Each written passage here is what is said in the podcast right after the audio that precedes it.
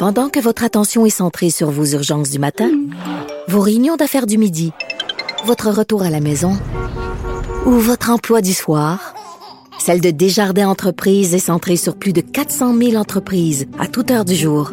Grâce à notre connaissance des secteurs d'activité et à notre accompagnement spécialisé, nous aidons les entrepreneurs à relever chaque défi pour qu'ils puissent rester centrés sur ce qui compte, le développement de leur entreprise.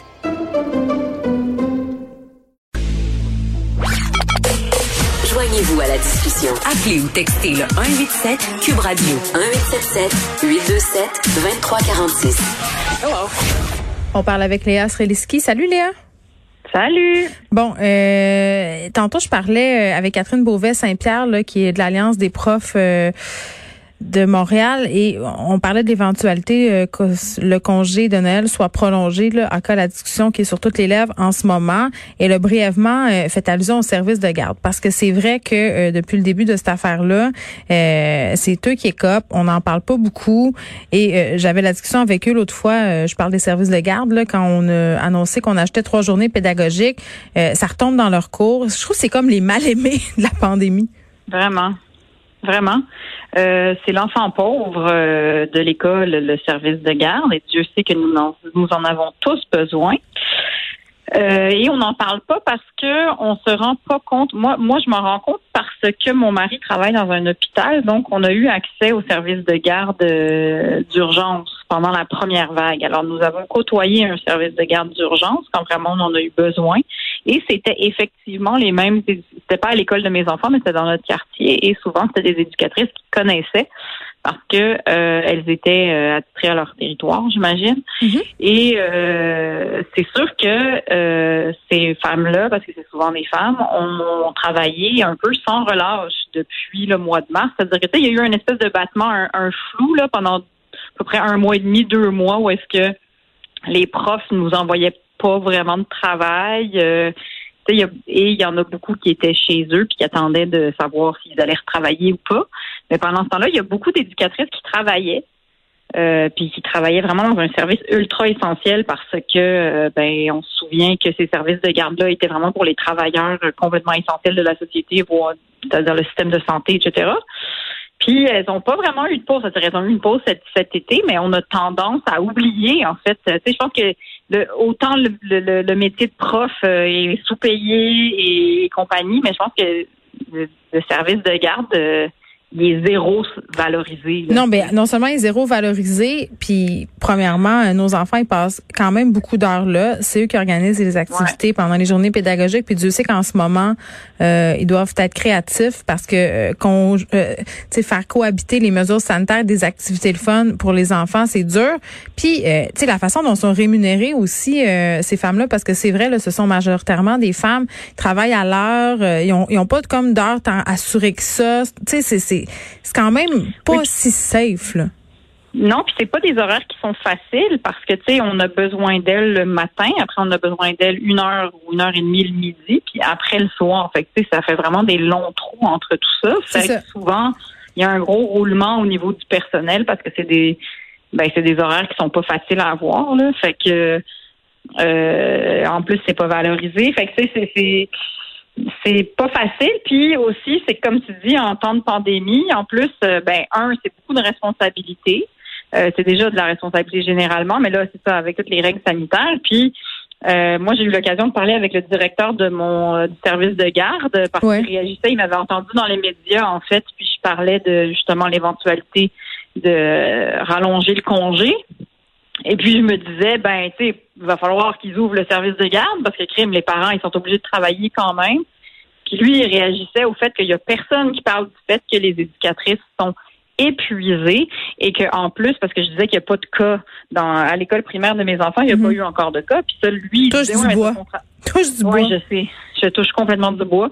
Mais euh, il disait, oui, mais c'est parce qu'on travaille très fort là, pour toutes désinfecter, toutes... Euh, fait que les éducatrices ont ce poids-là aussi, en plus de pas pouvoir faire des activités. Généralement, quand mm. c'est les quand c'est les, les, journées pédagogiques, euh, on le sait, nos enfants ils partent à la cabane à sucre, puis aux autres Granby, puis on les inscrit ou on les inscrit pas, mais souvent il y a des activités. Mais là, crime, c'est long, longtemps, là, faire du bricolage avec des enfants de sixième année, là, parce que tu peux pas les amener euh, faire Non, mais ils font chose. plein d'affaires. Moi, je, je, je leur vraiment lève mon chapeau aujourd'hui. Là, c'est pas souvent qu'on a l'occasion de le faire pour les journées pédagogiques. Là, ils font preuve d'une créativité absolument incroyable. Mon fils euh, ne déroge pas. Il veut y aller. Il veut y aller. Il trouve ça le fun. Il organise des trucs, des chasses, plein d'affaires, plein d'affaires en respectant euh, les règles de COVID. Et moi, euh, ça me met un peu à terre là, parce que différents travailleurs euh, dans le domaine de la santé, puis ça leur enlève absolument rien. Là, ils la méritent leur prime qu'ils ont eue là.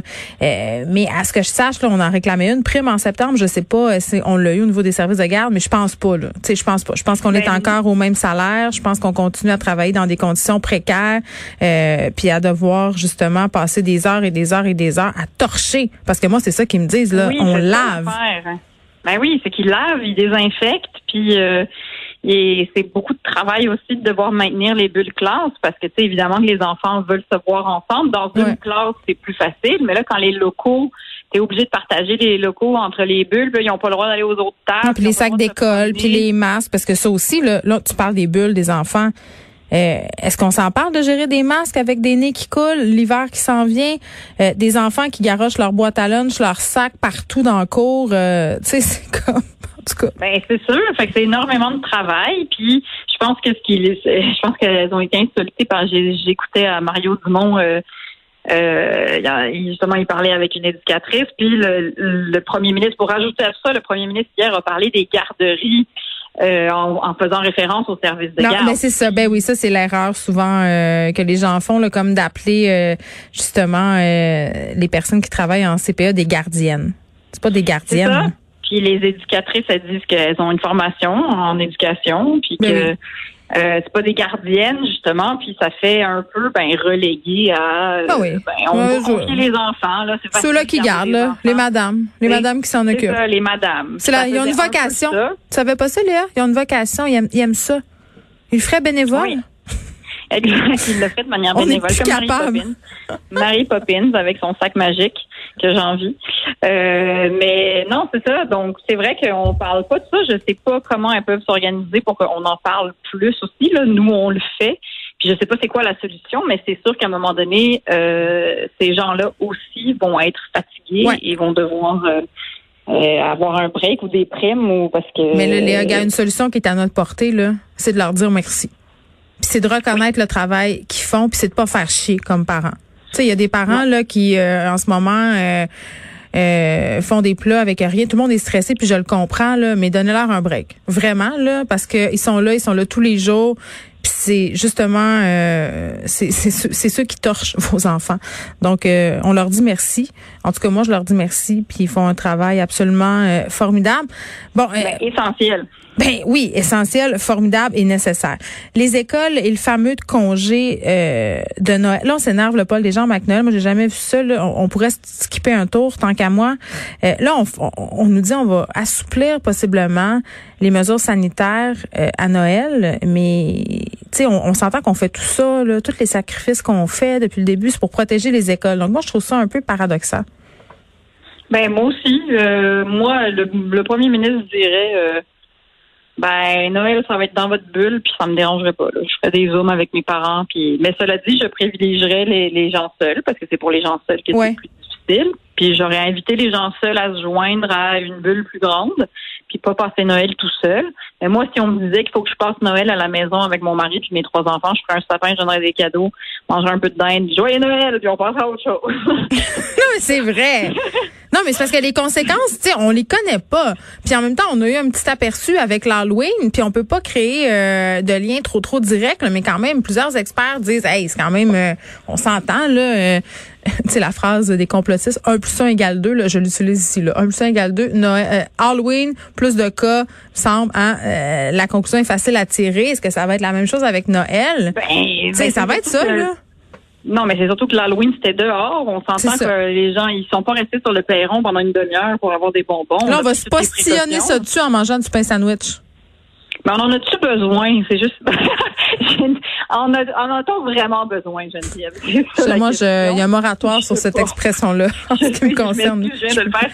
mais regarde, OK, regarde. Chaque chroniqueur a le droit, une fois par saison, de me faire la joke. En as-tu vraiment besoin? Ah, là, toi, tu l'as fait. C'est terminé jusqu'en 2021. T'as plus le droit. Je le note, mais je l'ai fait vraiment complètement de manière naïve. Tu l'as utilisé. Mais si tu l'avais pas souligné, euh, tu t'aurais pas brûlé ton, ta chance. Non, mais je mal joué.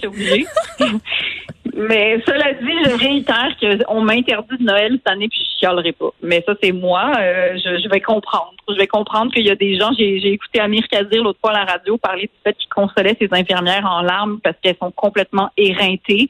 Euh, et sincèrement, moi, par solidarité pour les gens qui sont au front, dans la santé, ne voit pas, dans la santé, suis désolée, mais on me dirait qu'il n'y a pas de dinde et pas d'atoka cette année, puis je serais comme, c'est pas grave, on va se trouver une manière de célébrer. Mais je trouve, il peut y avoir de la dinde puis des atacas chez vous, là. C'est-à-dire, on, rien nous empêche de fêter Noël avec notre famille proche et, comme tu dis, de trouver des mesures peut-être d'assouplissement pour les gens qui sont seuls. Parce qu'on le sait, là, les gens qui sont seuls, même en temps normal, Noël, c'est dur, mais ben, tu parlais, tu parlais des gens, Léa, du domaine de la santé. Là, je parlais avec un directeur d'urgence la semaine passée, euh, le directeur euh, d'urgence d'hôpital Maisonneuve Rosemont, qui disait, à nous autres, on capote, là. on anticipe Noël, là, on sait pas euh, comment ça va virer, on sait pas si on va avoir assez de ressources. Donc, tu sais, lui il disait quand j'entends le gouvernement dire, hey, on va peut-être permettre des affaires. Hey, tu trois familles, dix personnes, c'est énorme là. Moi, j'aurais jamais pensé qu'on irait jusque là.